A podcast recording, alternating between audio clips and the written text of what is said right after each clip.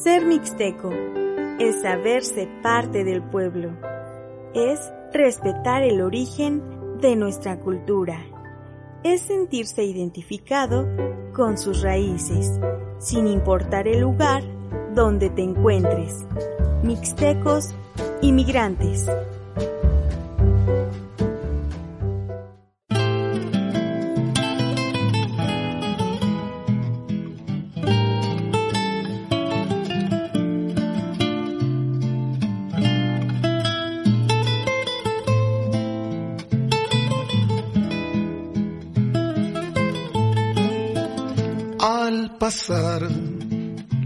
Llanura, donde los mares se oyen retumbar, donde casi se miran. Vamos dos, vamos dos solitarios, yo voy con mis recuerdos, el otro es el camión.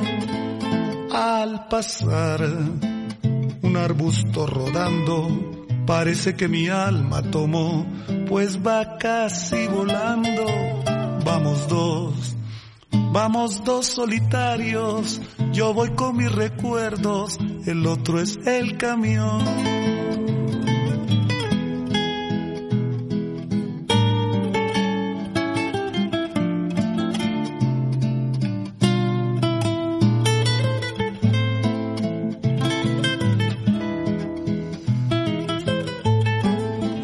Al pasar se siente que se deja la tierra más cercana al amor, la del olor a vieja.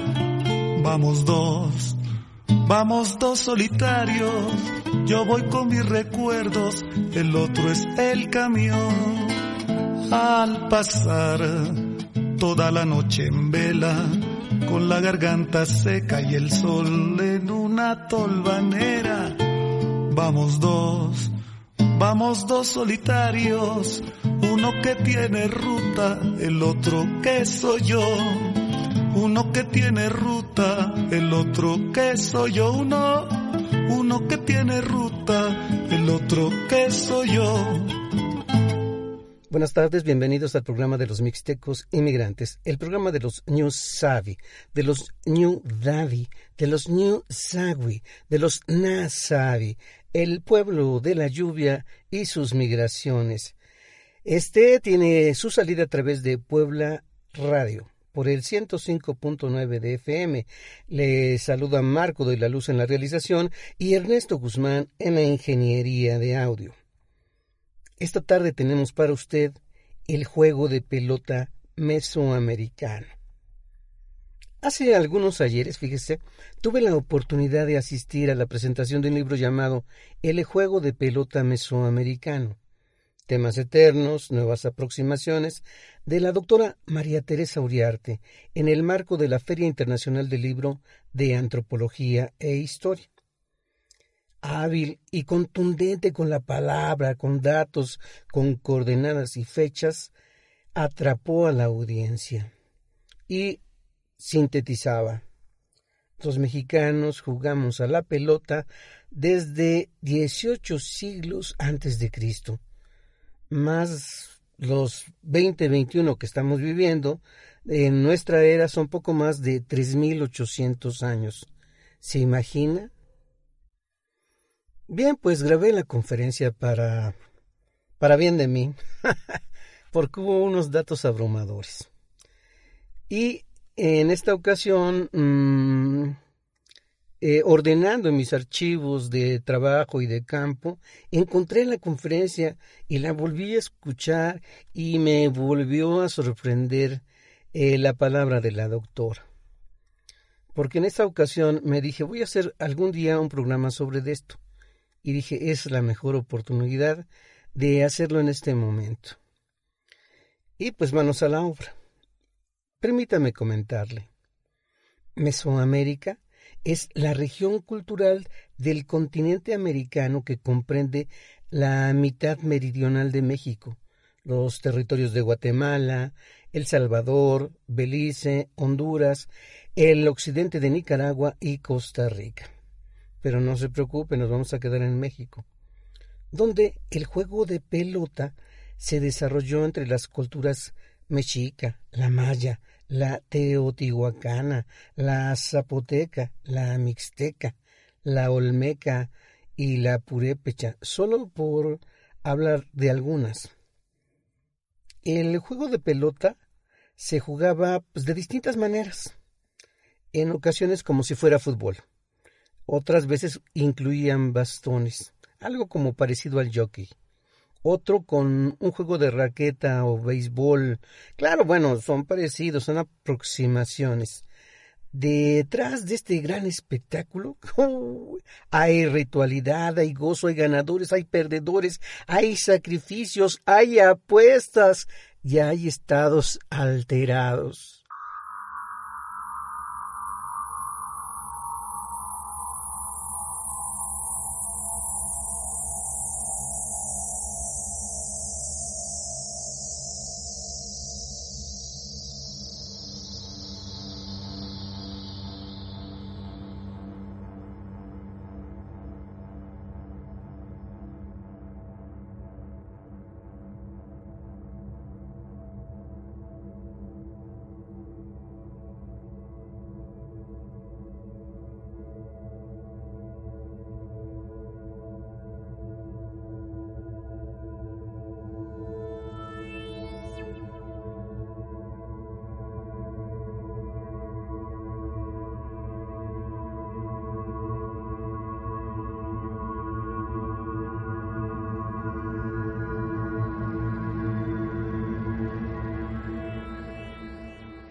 ¿Qué, qué, qué, qué, Usted se va a preguntar, ¿qué es eso de los estados alterados? Uh, pues de eso le voy a hablar.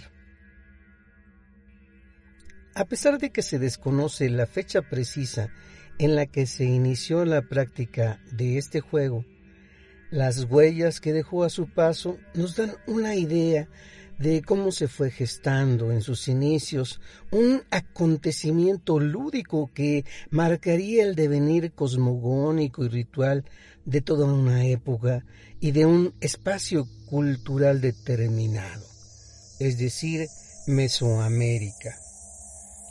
Tradicionalmente se piensa que el juego de pelota se originó hace 3.000 años, ya le dije que son 3.800, en Olman, el país de Hule, en la actual costa del Golfo. Esta hipótesis nos surge únicamente a partir de la denominación, sino de los restos arqueológicos que se han encontrado en esa antigua tierra olmeca. Por ejemplo, se ha pensado que las majestuosas cabezas colosales provenientes de la venta San Lorenzo y Tres Zapotes en Tabasco representan jugadores decapitados que posiblemente porten una especie de casco protector. Además, en Manatí, Veracruz, también se encontraron algunas bolas de caucho y bastones en forma de serpiente, objetos considerados como parte del equipo con el que se jugaba. Por su parte, otros hallazgos han atraído la mirada hacia el occidente mesoamericano. El sitio de El Opeño, sobre la ladera del cerro Curuturán, en Michoacán, se excavó una tumba de tiro de donde fueron localizadas ocho figurillas de barro que representan personajes con distintos implementos corporales como parte del equipo requerido para el juego. Se trata de cinco hombres que sujetan con la mano una especie de bastón con protectores en las piernas y una banda o casco en la cabeza, además de tres mujeres desnudas que únicamente portan esta banda o casco. Pues sí, llevaban protectores porque las pelotas pesaban entre medio kilo o seis o siete kilos, imagínense. Bien, vamos al audio de cómo conversaba en aquella ocasión la doctora María Teresa Uriarte.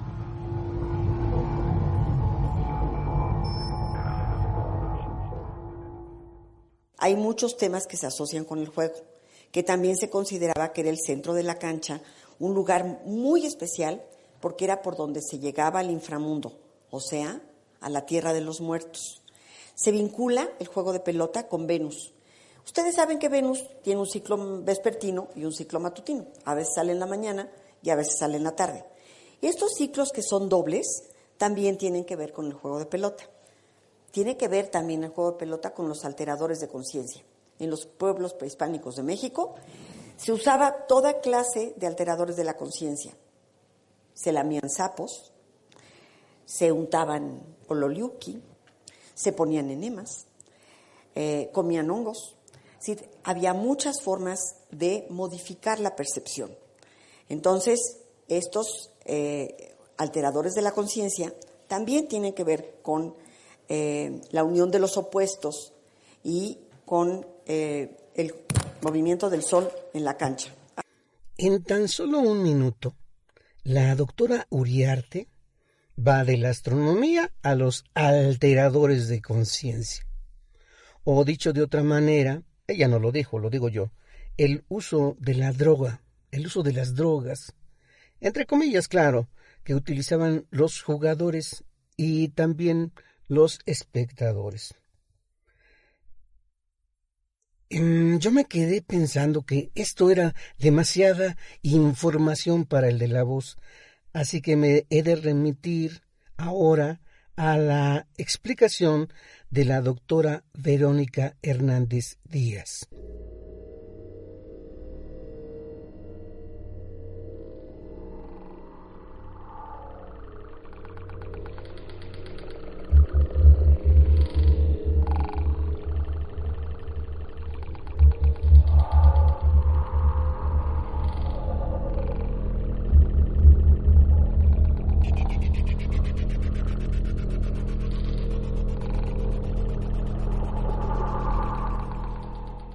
Dice la doctora Verónica Hernández Díaz en su hermoso texto El juego de pelota en el arte de la cultura de las tumbas de tiro, una expresión infrahumana en el occidente mesoamericano.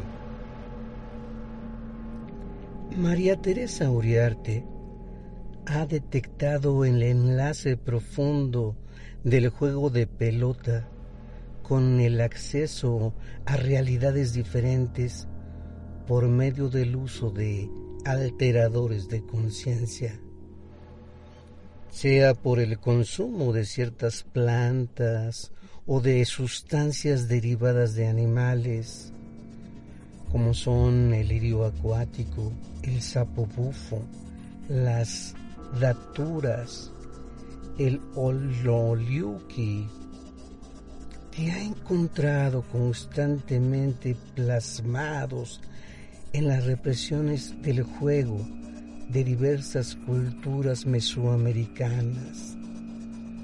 Apunta que el mundo de los muertos es una de las realidades diferentes que la experiencia mística permite alcanzar. Asimismo, con base en el análisis de los murales del conjunto habitacional de Tepantitla en Teotihuacán, subraya la presencia de ciertos animales y vegetales, mariposas, caracoles, sapos, serpientes, lirio acuático, de carácter dual, terrestre y acuático. Por tanto, señala que sobre la cancha se sintetizaba la unión de contrarios, la vinculación tierra-agua. Nuevamente se convierte en el acceso al mundo de los muertos.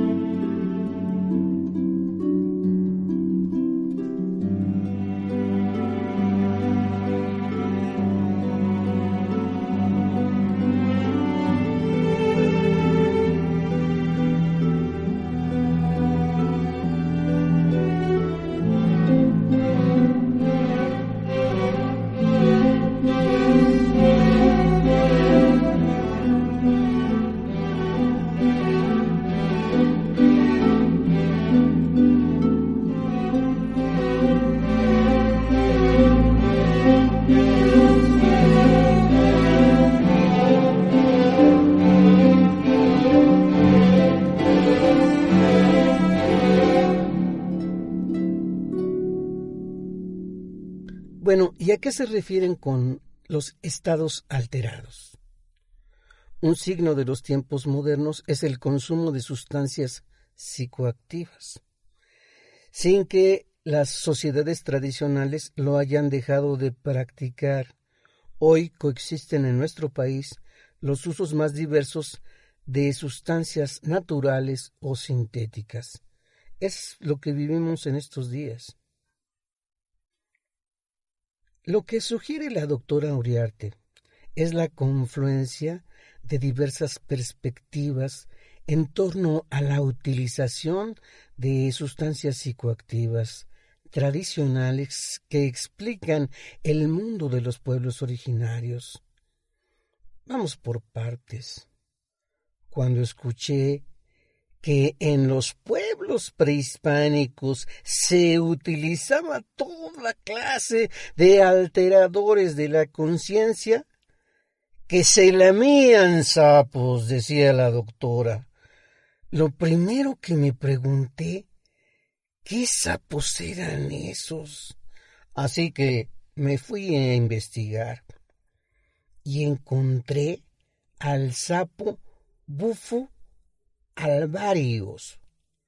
Bufo alvarius o sapo del desierto sonorense o sapo del río Colorado de la familia Bufonidae.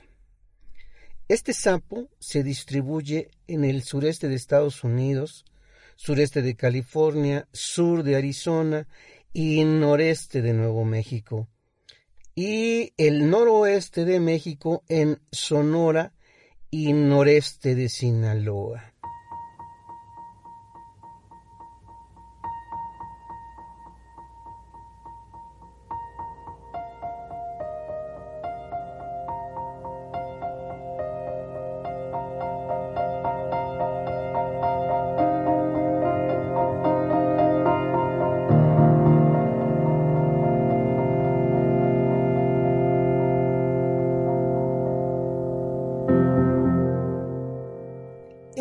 Actualidad existe una práctica de creciente popularidad del uso ritual de la secreción que contienen las glándulas parótidas de este sapo, que están situadas en el cuello, la curva del codo y la ingle. La sustancia está compuesta por diversos compuestos químicos, entre los cuales se han encontrado 21 alcaloides.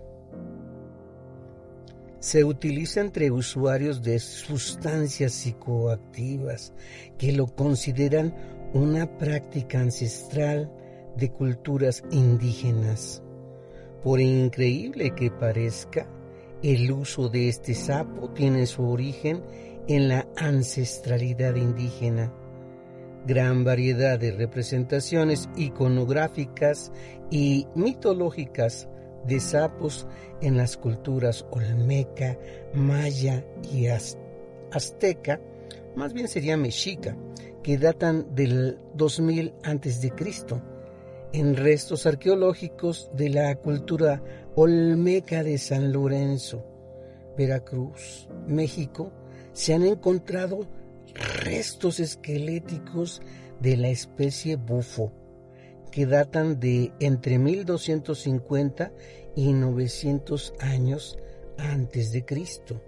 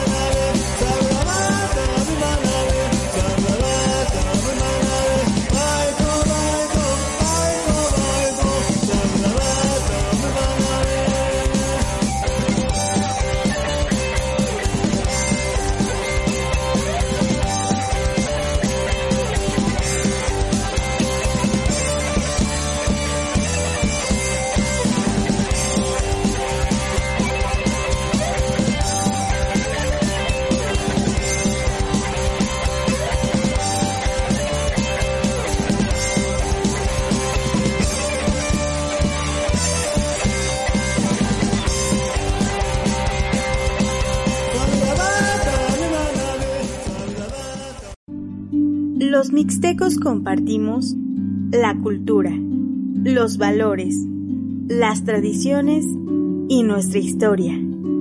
Sé parte de ella.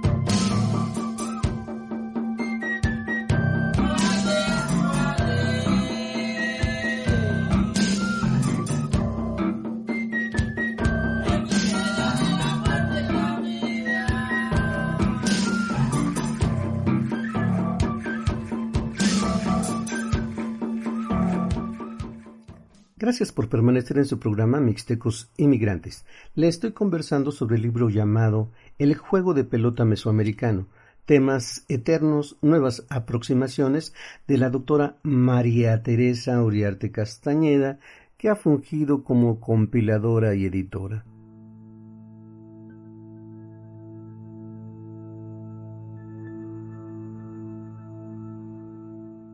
Dice la doctora Uriarte, se untaban ololiuki.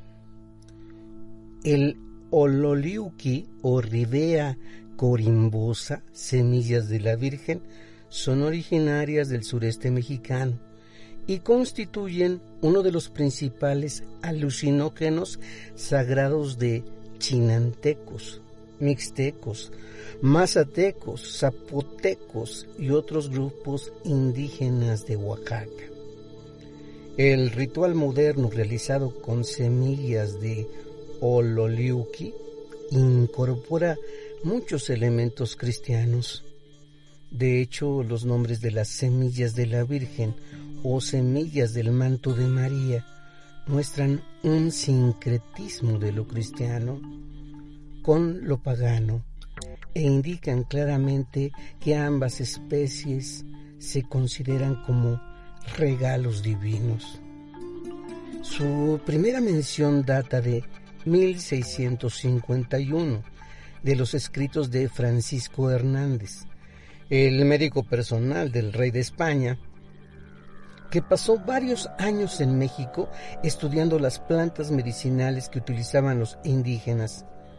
En su Historia General de las Cosas en la Nueva España, Sahagún describe hay una planta que llaman Coatl Xoxowiki, serpiente verde.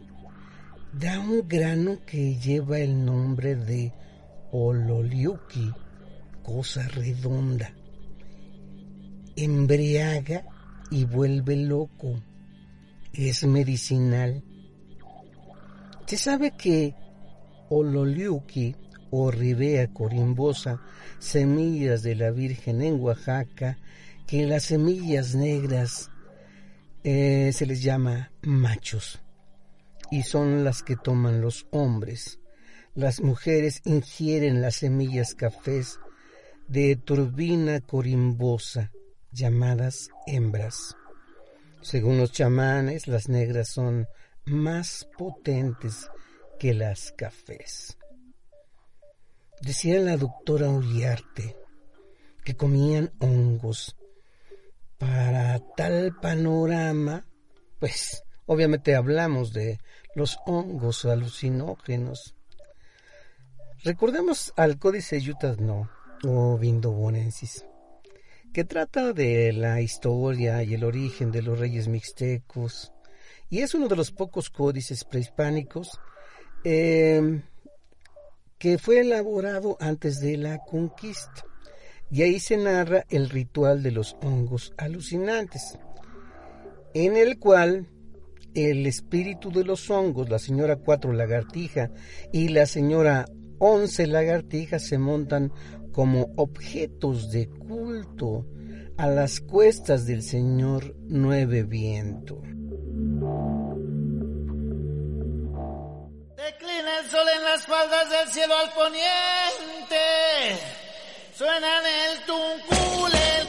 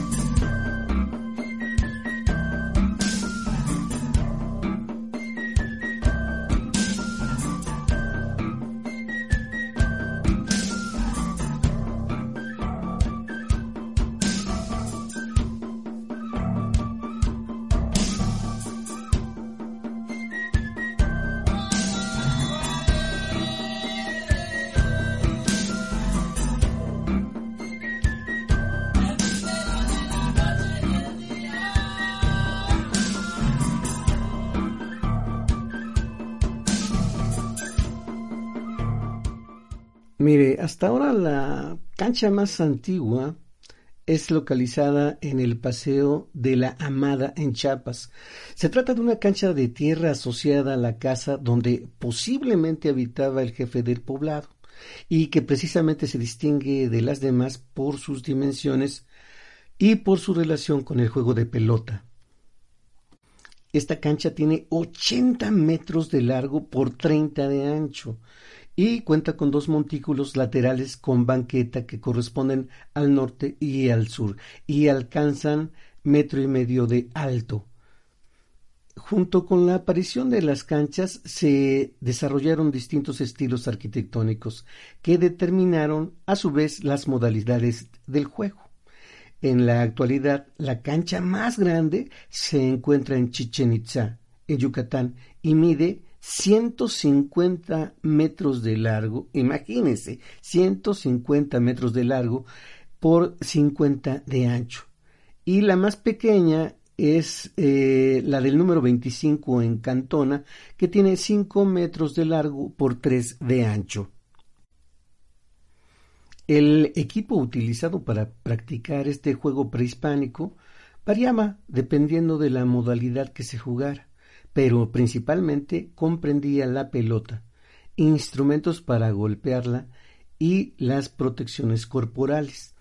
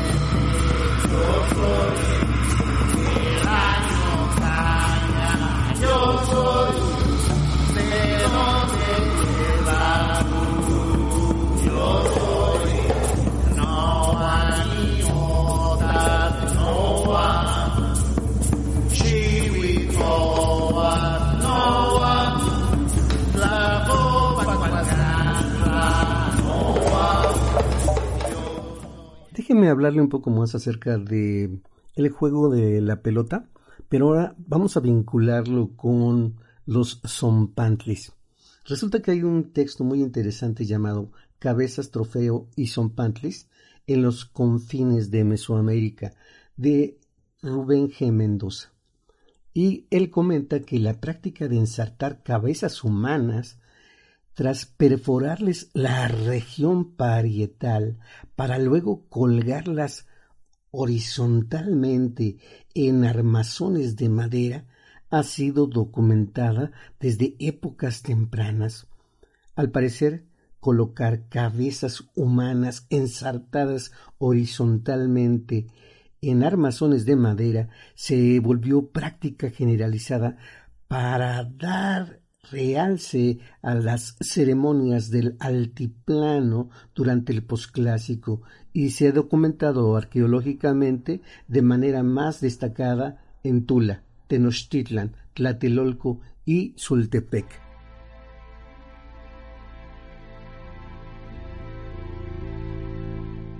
Existía toda una tecnología del terror. Entre las numerosas formas culturales que van más allá de las fronteras mesoamericanas, al norte y al sur, se encuentra el complejo ritual que incluyó la obtención de trofeos humanos y otras tecnologías del terror, la guerra y lo sobrenatural. La extracción del corazón y la decapitación fueron primordiales, así como su corolario ritual, la exhibición de las cabezas cercenadas. Ninguna disertación sobre la captura y exhibición de trofeos humanos en Mesoamérica sería completa sin mencionar el monumental Huitzompantli de México Tenochtitlan que los soldados que acompañaron a Hernán Cortés en la invasión de la capital mexica en 1521 describieron a los europeos por primera vez.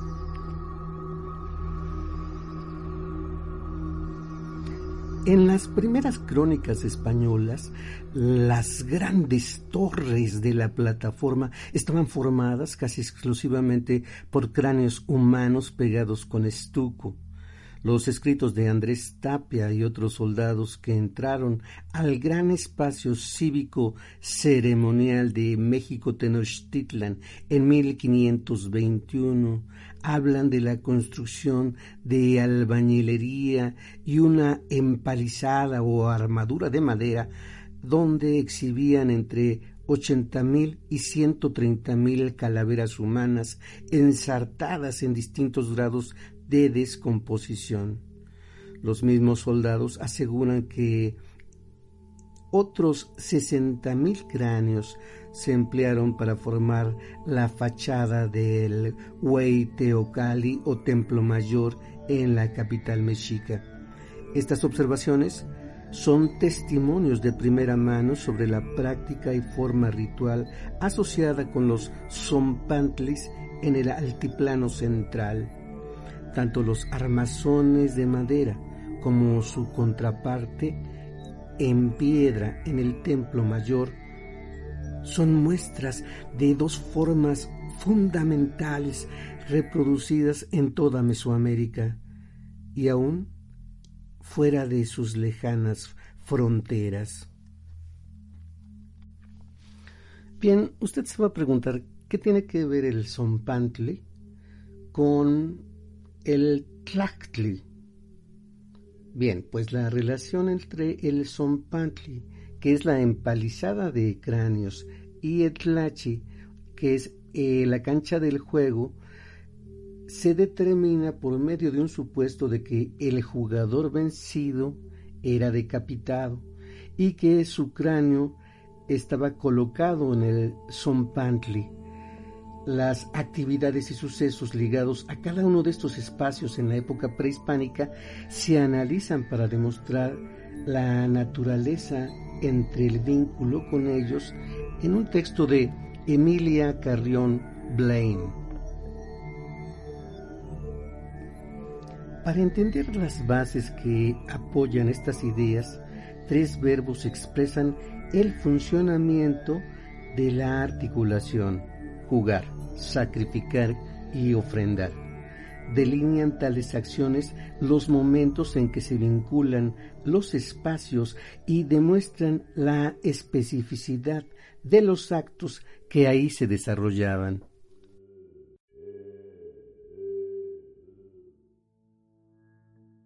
Jugar. En el Tashtli practicábase el juego llamado Ulamalistli, que se originó en Mesoamérica hace más de 3.000 años, en la región donde creció el árbol de hule, a partir del cual se fabricaba la pelota que golpeaba con la cadera o el antebrazo. El juego tenía un significado ancestral que reflejaba la relación con las fuerzas cósmicas y los cultos de la fertilidad. Era parte de una cosmovisión basada en conceptos de dualismo, regeneración y comunicación con lo sobrenatural. La técnica del juego perduró y su práctica se modificó. La cancha presentó importantes variantes el tipo de edificios asociados no siempre fue igual. Su distribución, el número de canchas, sus dimensiones y forma, sus marcadores y banquetas también cambiaron. El equipo que portaban los jugadores no fue la excepción. Eh, por ejemplo, entre los años 600 después de Cristo y hasta el 1000 después de Cristo, vestían un elaborado equipo eh, compuesto de yugo, hacha, palma y candado, conjunto de objetos que la arqueología ha recuperado. El ritual asociado al juego también se transformó y seguramente las creencias de cada pueblo que lo practicó abundas, perdón, abundan escenas de un jugador decapitado, de cuyo cuello brota sangre en forma de serpientes y que está sentado sobre un disco con un cráneo al centro. Asimismo, en estas escenas frecuentemente está representado otro personaje, quien sostiene en su mano derecha un cuchillo de pedernal y en la izquierda la cabeza cercenada sacrificar. En la propuesta de una relación entre el Zompantli y el Tlacti va implícito el supuesto de que un jugador de pelota es sacrificado. Tal fue la aceptación de esta hipótesis a partir de la primera mitad del siglo XX y fue vista como natural y se convirtió en un referente obligado ofrendar. La sangre derramada y la cabeza cercenada en el contexto del juego de pelota eran ofrendas vinculadas con las nociones religiosas de la tradición mesoamericana, que sostenía que los huesos de víctimas sacrificales estaban permeados por sustancias sobrenaturales, poseían atributos mágicos religiosos y eran estimados por los dioses. La cabeza del jugador se tenía como ofrenda. Su puesta en escena comenzaba con el autosacrificio y el ayuno y continuaba con rituales ligados al juego.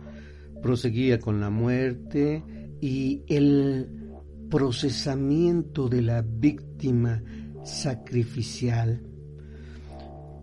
Culminaba este circuito con la separación de las partes, la exhibición de la cabeza, generalmente sepultada bajo el piso en cistas y en dispositivos ocultos fuera de los confines de la cancha. Es importante reconocer las distintas prácticas post-sacrificiales ligadas al juego, pues determinan si la decapitación estuvo vinculada a este a lo largo del clásico medio y terminal, a la vez que permite distinguir entre esa práctica y otras manifestaciones de exposición de restos humanos. Algunas conviven con el Zompantli para determinar su especificidad como lugar de ofrenda y especial vínculo con el juego. Cuando los mexicas efectuaron su tradicional acto de asentamiento, Huitzilopochtli edificó el Tlachtli con el lugar del cráneo al centro, a la vez que erigió el Zompantli. Esto permite indagar cómo un cráneo en el centro del juego de pelota se relaciona con el Zompantli y concluir que el primero corresponde a ceremonias ligadas a la fundación de Tlacti y cumple con una función distinta a la del Zompantli, espacio que se expresaba mediante despojos humanos, producto de una ofrenda.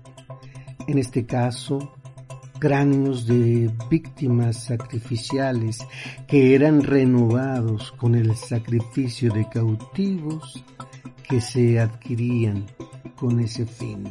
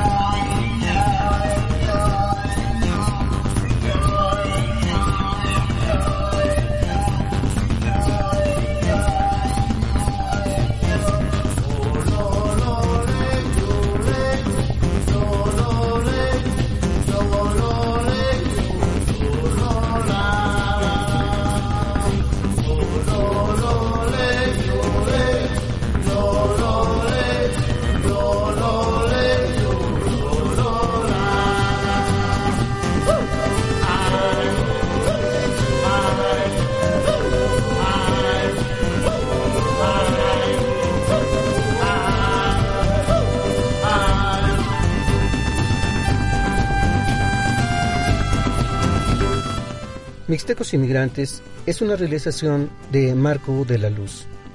Ingeniería de audio Ernesto Guzmán. Producción Puebla Radio. Nos escuchamos en la próxima.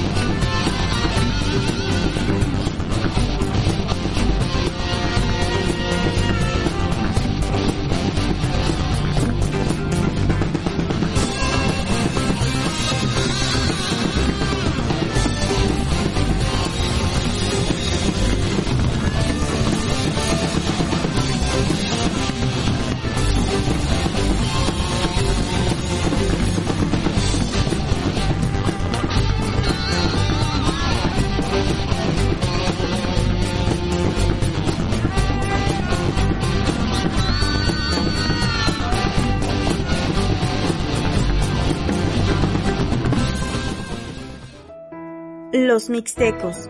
Estamos hechos de una historia que dejó huella. Mixtecos inmigrantes.